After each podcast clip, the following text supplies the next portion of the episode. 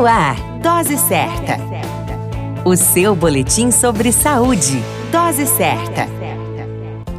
Olá, eu sou Júlio Cazé, médico de família e comunidade, e esse é o Dose Certa, seu boletim diário de notícias sobre saúde. E o tema de hoje é como a qualidade do sono afeta a nossa saúde. Fatores como estresse e ansiedade comumente são associados a distúrbios do sono, afetando de forma significativa a nossa qualidade de sono. Esses fatores podem ocasionar dificuldades para dormir e, por consequência, afetar nossa saúde. Nosso corpo necessita de um tempo de repouso, tendo em vista que o sono possui uma importante função restauradora. Quando a pessoa não descansa por um período suficiente ou quando algo afeta a qualidade do sono, podem surgir reflexos de má qualidade na saúde e no bem-estar da pessoa.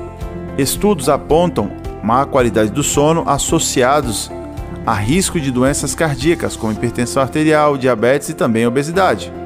Dessa forma, é fundamental que encontremos formas de termos boas noites de sono, em prol da nossa saúde e nosso bem-estar. Cuide da sua saúde e durma no tempo certo e na medida certa. A qualquer momento retornamos com mais informações. Esse é o Dose Certa, seu boletim diário de notícias. Eu sou Júlio Cazé, médico de família e comunidade.